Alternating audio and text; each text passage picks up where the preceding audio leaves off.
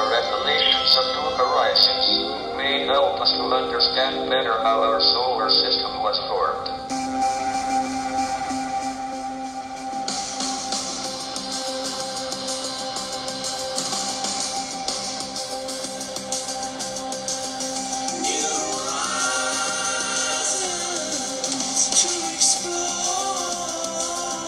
嗯，各位听友，大家好，欢迎继续收听阿曼达的节目《世界在你耳边》。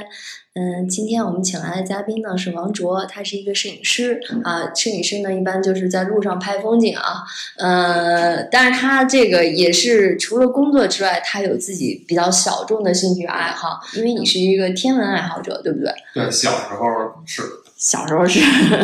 但是大了，你看你在旅行中也在坚持这个梦想，对吧？对我是有放下了几年，然后后来觉得应该有有点儿其他的爱好，就除了摄影之外，嗯，然后就又又拿起来，观星象。对 对对，哎，那今天啊，就是我们聊一个，比如说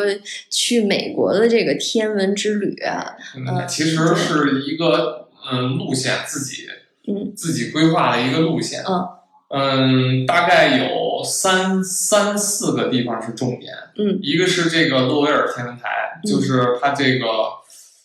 叫 Flagstaff 这地儿，嗯。然后一个是图森，就是亚利桑那州的图森市，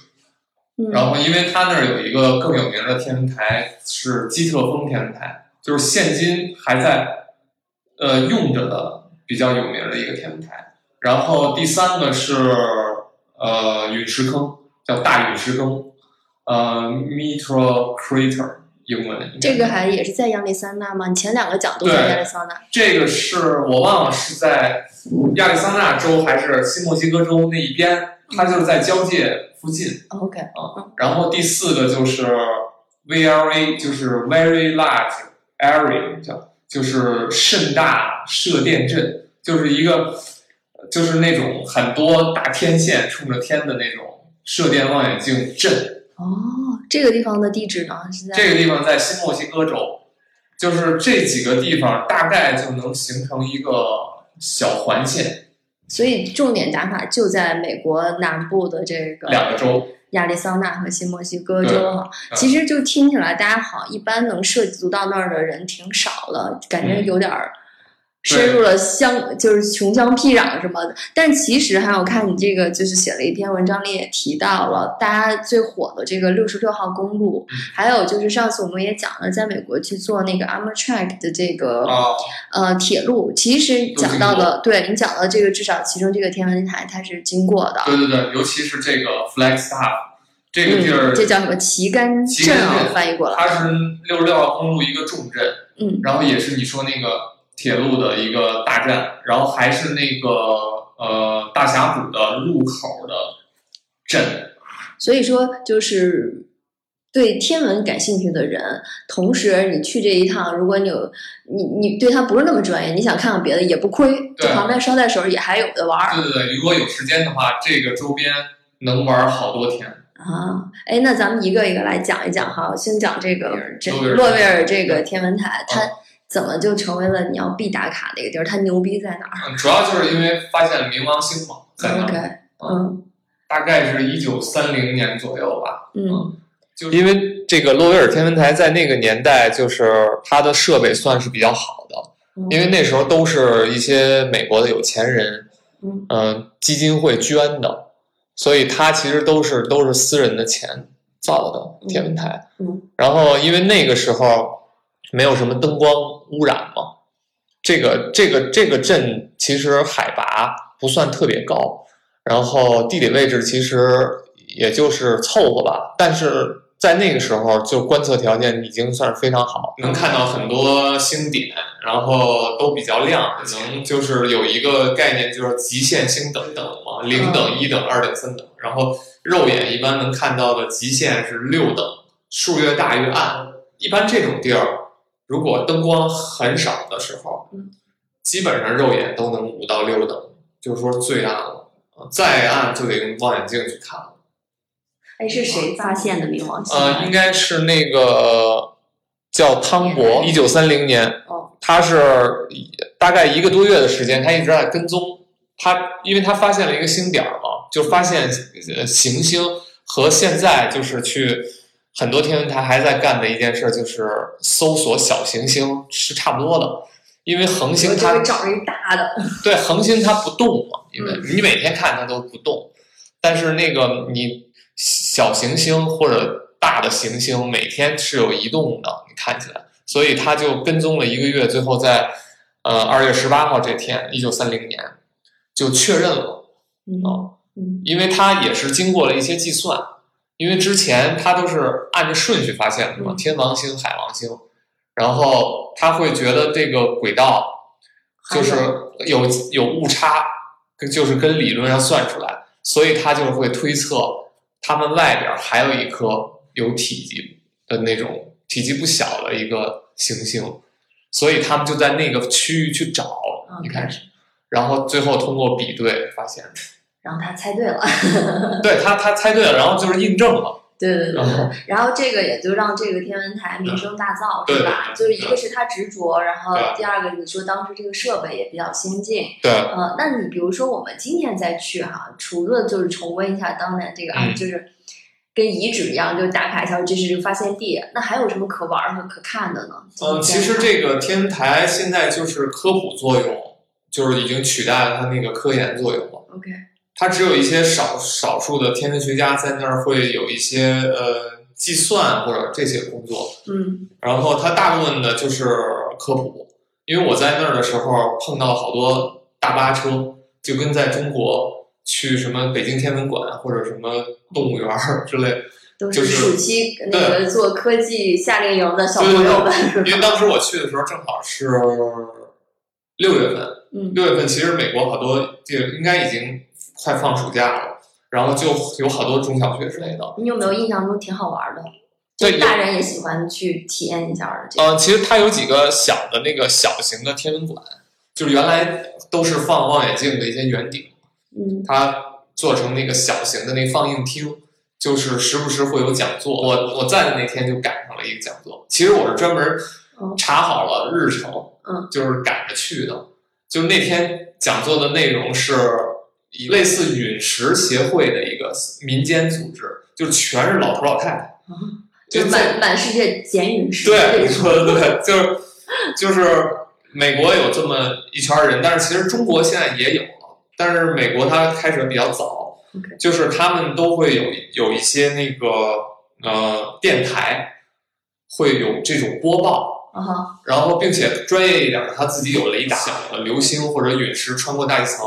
就是为为燃烧尽落到地面啊这种，它有时候会有那个光亮，就你像你看流星，有一些它就会最后有陨石落下来。呃，美国就是各个州的，它都有这种无线电联络，就是发烧友之间，OK 然后去找，好多人就开车直接当晚就过去，大部分就是收藏。乐趣哈，就是会看它的形状啊，或者什么不一样这种。你也可以选择就是去捐给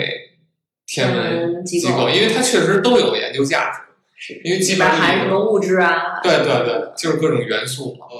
那天晚上就赶上这个讲座了，哦，虽然英文的，但是就是因为我我看天文的东西好多也是看的英文的嘛，嗯就稍微能听懂一点而且完全没地儿，我都是站着，而且就是全是嗯呃中老年人，不是咱们想象的都是那个年轻人听。哎所以他们这个爱好还挺有乐趣的哈，不像我们中国很多的中老年人只有广场舞这一个乐趣。主要是我觉得他们可能经济上也支持，也也是，或者他从小这个科普教育做的特别好，他以前可能从小他就有这个兴趣，对嗯晴天的晚上嗯都会有呃向导带你看星。嗯但是我去的那天是一直等到天黑，就是大家全在那儿盼着，然后但是最后蓝天儿就被云挡住了，然后就散了。嗯，所以这个要看运气，对嗯，他都是志愿者，每天不同的志愿者，每个志愿者也都非常懂。就是这个 Flagstaff 这旗杆镇光污染的保护地，就是它是拒绝光污染的一个地方。全黑镇的概念可能是它的灯就是在几点之后就要必须关，而且在美国就尤其是我说的这两个州，嗯呃，几乎所有的城市做的灯都是特殊的灯，就是罩子，它灯罩是扣着向下叠。就它不会就是把你那个天际或者是周围的向上打亮这样，这是你打卡第一站吗？你下面那个，呃，其实这是这是第二站，嗯呃，第一站是基特峰，就是图森市郊区的基特峰天文台，那个比较有名儿，就是说它现是现在比较活跃的一个天文台，就是经常有有一些研究成果的。洛威尔是一个一九三零年代的嘛，嗯，然后这个基特峰属于八九十年代的，就是跟那个哈勃望远镜那会儿是重合，就是比较就是刚兴盛的时代。然后再新的又有一些新的天文台了，但是它基特峰这个天文台是比较经典的。呃，它就是白天是放开呃参观的，但是有一些正在有嗯计算啊什么这些工作的地方是不开放的。天黑几点之后就不能上山，然后或者就是上山你不能开车灯，啊，就还是避免光污染对打扰到它的观测，嗯因为他们的呃科学家基本都是下午四五点钟开始上班到单位。熬鹰的，这是。对，夜间观测的项目嗯。几乎每天都有，就只要是晴天，没有晴天的时候，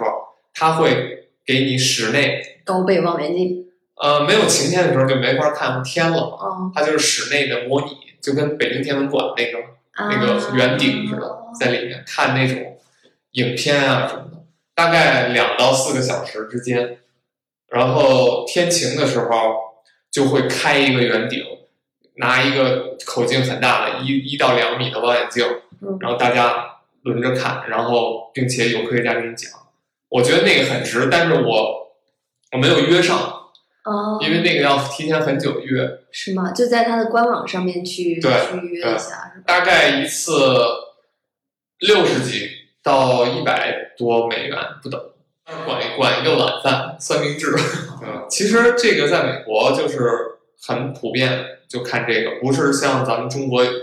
还处在一个比较把它那个有很多很多形容，比如说浪漫，或者你们觉得那不是浪漫，我们是觉得就是不太好看得见呀，哦，是，但是不是？我们这普遍爱好就比如说在得开车开出去对。五百公里，你能看见几几颗星星，是吗？对 对对，这 这个确实是因为那个哎，其实我觉得就是，比如说每年都会讲有流星雨，啊，我记得前两年很多哈。那如果那个时候大家如果正好选择这种，是不是就挺挺好的？对对在那高级的一个逼格的地方，专业的去看流星雨啊，这个浪漫啊，可以带你朋友 因为每年其实赶流星雨的时候，就是我们圈子里都有一些爱好者嗯会赶在那个期间去一些类似这种地方，就是观测条件特别好的地儿。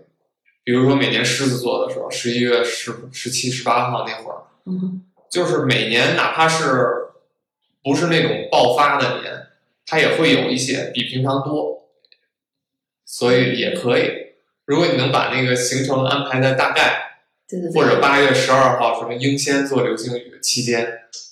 就是而且大家一起看嗯，就特别爽，因为这个我我是会有过惊喜，亲身经历。看到那种，对我我我因为那个零一年的时候，嗯狮子座流星雨就是号称是几百年最大的一次爆发的时候，嗯我是在就是兴隆天文台国家天文台兴隆观测站嗯和一群那个专业的发烧友一起就大呼小叫，就是兴奋了一就真是每秒钟都有，啊。一小时几百颗。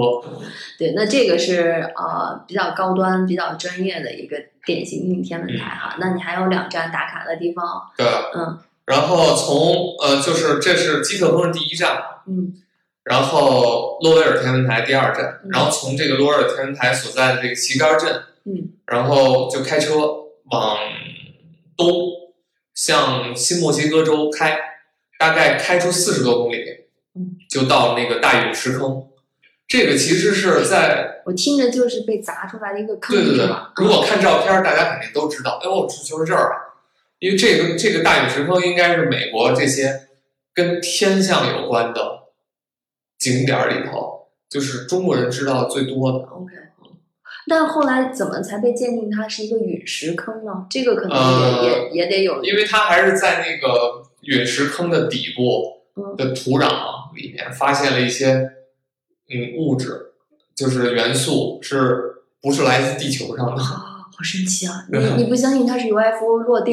那个砸出来的？但是这个东西确实我，我也不敢说完全确定它不是。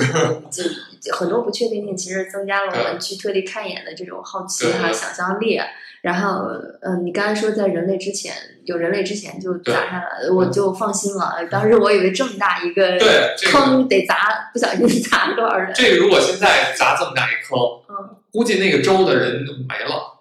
诶，那你还记得大概的数字吗？这个坑大概有多大？这个大概好像长度就是直径是一公里左右，然后据测算好像是一个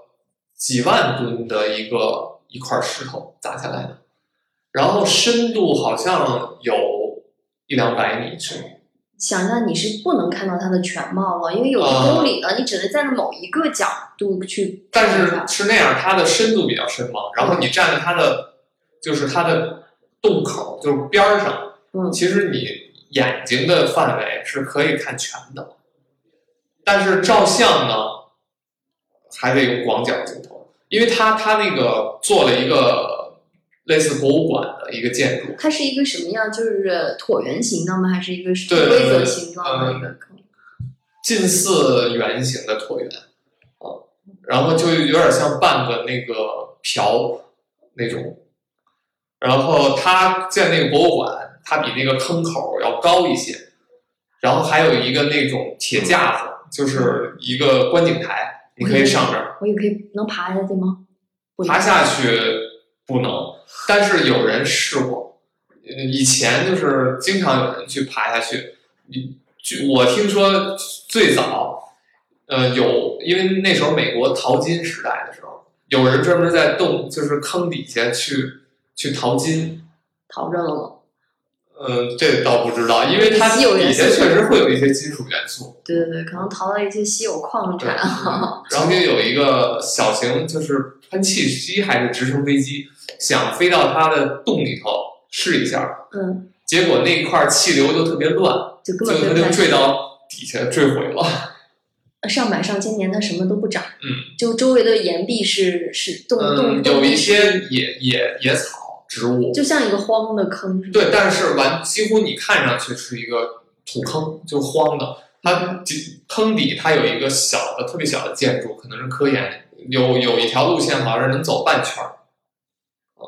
不就都是看这土坑吗？不同角度，三十度、四十度、四十五度看这坑。实际上，那坑本身确实是就看几眼就够了，但是它那个门口那个博物馆，让你体验一下被被嗯陨石就砸到砸有中就有里头碎碎渣，就有一块非常大的，嗯，就摆在那儿，大概一米多长，你能摸，就是它那个密度之大，就有看起来貌不惊人，你以为没有那么沉是吗？对嗯，你可能觉得是一个顶多一一吨两吨的东西，但是它至少有几十吨重。哎，你说可以摸，我就突然想到，就很多像中国的这些雕像、佛，还有啊，哈佛的那个脚，是不是已经摸得锃亮了？这块陨石，对，这个陨石确实面儿很亮。对，其实挺值得说的。这因为这陨石坑是一个属私人所有，就很奇怪，在只有在美国这种有一个家族，呃，他把那块地就是连带陨石坑给给买了，然后而且这个陨石坑它叫巴林杰陨石坑嘛，也是有命名的，但是这巴林杰就不是这个家族的。那为什么以这个这个？巴林杰，我记得好像是个工程师。对，这个确实是就是比较值得看，就尤其是带小孩儿，因为小他孩会怎么震惊吗？对就是震惊啊，视觉的一个冲击。因为我我见那块儿带小孩儿的美国人很多，嗯而且美国科普的比较好嘛，嗯小孩儿都能问出很多，就是让那些向导都经常答不上来的一些问题。十万个为什么？对，就很专业的，甚至不过我觉得确实是啊，就是对于小朋友，你怎么培养起他对天文或者一些科学爱好？对你你可能还是有一些特别直观的东西，或者是趣味的东西，因为你可能看星星还是很远，对吧？这个坑就在你眼前，接触了嘛。嗯，对对对，有印象深刻。对好，那这是嗯第三个终点了哈。对，然后最后值得去的地方，为什么去？呃，就是那个盛大射电阵，这个挺拗口的。因为一部电影儿才被世界很多人知道的。那个电影叫《超时空接触》，朱迪福斯特，一九九四还是九五年？他那个英文名叫 Contact，就就是这个电影里出现最多的取景地。你还记得大概是什么剧情吗？为什么他那个大家就最后最后被这个取景地迷上了？对他这个剧情就是一个女科学家，嗯她就是很专注研究一些地球以外的生命，然后会不会他们就是能会也想联系地球上的人，然后感觉跟《三体》似的？有有，但是它很，就是它它是一个半科幻电影，它不算科幻电影，因为它没有出现那些科幻的那些场景。就是你你就算没看过这电影，你到那儿就是完全也会震撼。北京密云有一个射电望远镜阵，有很多拍星空的爱好者都会去那儿不老屯儿。那个美国的这个每一个那个射电望远镜都比密云那个大很多，然后而且它是几排，十几层、二十几层楼得有吧，那么高，嗯而且它能一排一起转，就是这一块儿每天的观测是分分天区嘛，这一个天区观测完，下个小时大家一起转转向，比如说仙女座，比如说啊转向白羊座，就是参观科研机构，你看不到任何的东西，就是你看不到任何的天天象。OK，嗯所以都是白天去，晚上它是不不不开放的，就是办公室是开放的，差不多。我觉得这个最好玩的就是对，因为那个电影里好像，呃，办公室的设置都是按照当时那个办公室里的嗯那些设置来还原的。办公室就是一个大窗户，就每天看着那些天线，嗯，其实风景也非常好，就属于那种快呃半无人区，它离最近一个镇子也有几十公里。这一趟其实我去之前，因为我是一个不会太规划行程，没有，但是第五个地儿是我精心准备。提前一个月就真的查了，就是在搜一些天文的知识或者是一些新闻的时候看到的，就是说美国有那样的天文村，叫 Sky Village 或者叫 Star Village，一堆老百姓就是天文爱好者，自个儿组了个村儿，自个儿对在那儿盖了房或买了地，最开始是，然后组了个村儿。这个村儿没有行政上的规划，但是这个村儿自己有名字，嗯，然后有那么我去的那个村儿是有至少十几、二十几家住户，就是因为他们觉得这个地方是天文观测非常好的地儿。对，观测条件好。啊，然后因为我们去的这个地方，它在在新墨西哥州、亚利桑那州和墨西哥三个地方交界的地方，找这村儿找了两个小时，就是地图上因为没有，对呀、对，那你凭什么来定位它？就是就是大概位置嘛，Go Google，嗯然后它旁边有一个小镇，就顺着那个镇还有一条路就往一头走，发现找不到，然后因为那地儿跨州了，嗯就开五分钟就到这个州，开五分钟就回回那个州，问了一个人，然后他说就在那个方向有一个岔道，然后后来发现是我错过，但是比较遗憾的就是那个季节，撤了，已经。嗯、对，不是他们那个观测季节，OK，但是呢，我就在他们每家门外看了，都没有什么太太高的围墙，就每家都有一个圆顶，特别小好。型天文对，每家都是一个小型天文台，嗯，然后是一个 house，所以他们盖的这个房子就等于像那个度假房一样哈，对但是天文观测房，就是到了时期就来住一段时间。对这个天文村的这个创立者，因为我之前查了很多资料，这特有意思。这个人嗯，一个老爷子，我之前本来想好了去就要去他家，嗯，结果他那个房子门口，我都车停那儿，就是不在，人就是不在。然后有电话，但是他电话，他住在加拿大，意思他是最早看中这块地方的，然后他把这块地全买了。这些人盖的房子，嗯很多都是他和就是建筑商合作盖的，然后卖给这些人的，啊，等于是这儿有一个房地产，你现在去搜到 Google 上，嗯就是会有这个村子的房地产广告。，OK，还有空房吗？想盖可以，我你让他给你盖一个，然后你就以一个价格买下来。然后那老爷子就是村长兼那个就是对对，是一个领路人他是一个资深的天文爱好者。我那天晚上因为在那儿，因为实在是就是开车也开不动了，嗯然后就在他旁边那个就几家子那个那个镇上，嗯然后就在那儿住了。然后后来嗯安顿好了之后，就外外面完全是伸手不见不见，就我就跟我老婆商量了半天，嗯就要不要回那天文村去观星，因为我们我们没有带设备，就是肉眼去看。然后他说去呗，那既然来了，然后黑不会走丢了太黑了，就是其实离那个村子也就是五公里到十公里的样子，啊？但是就是真是对啊，你出去可能都找不回来。就是开车嘛，开车去，然后把车灯一关，一抬头就是银河。但是你知道，在国内想看到那个程度的银河，你得跑太远了。新疆，新疆可有，然后西藏有，然后内蒙可能看不到那么好的都。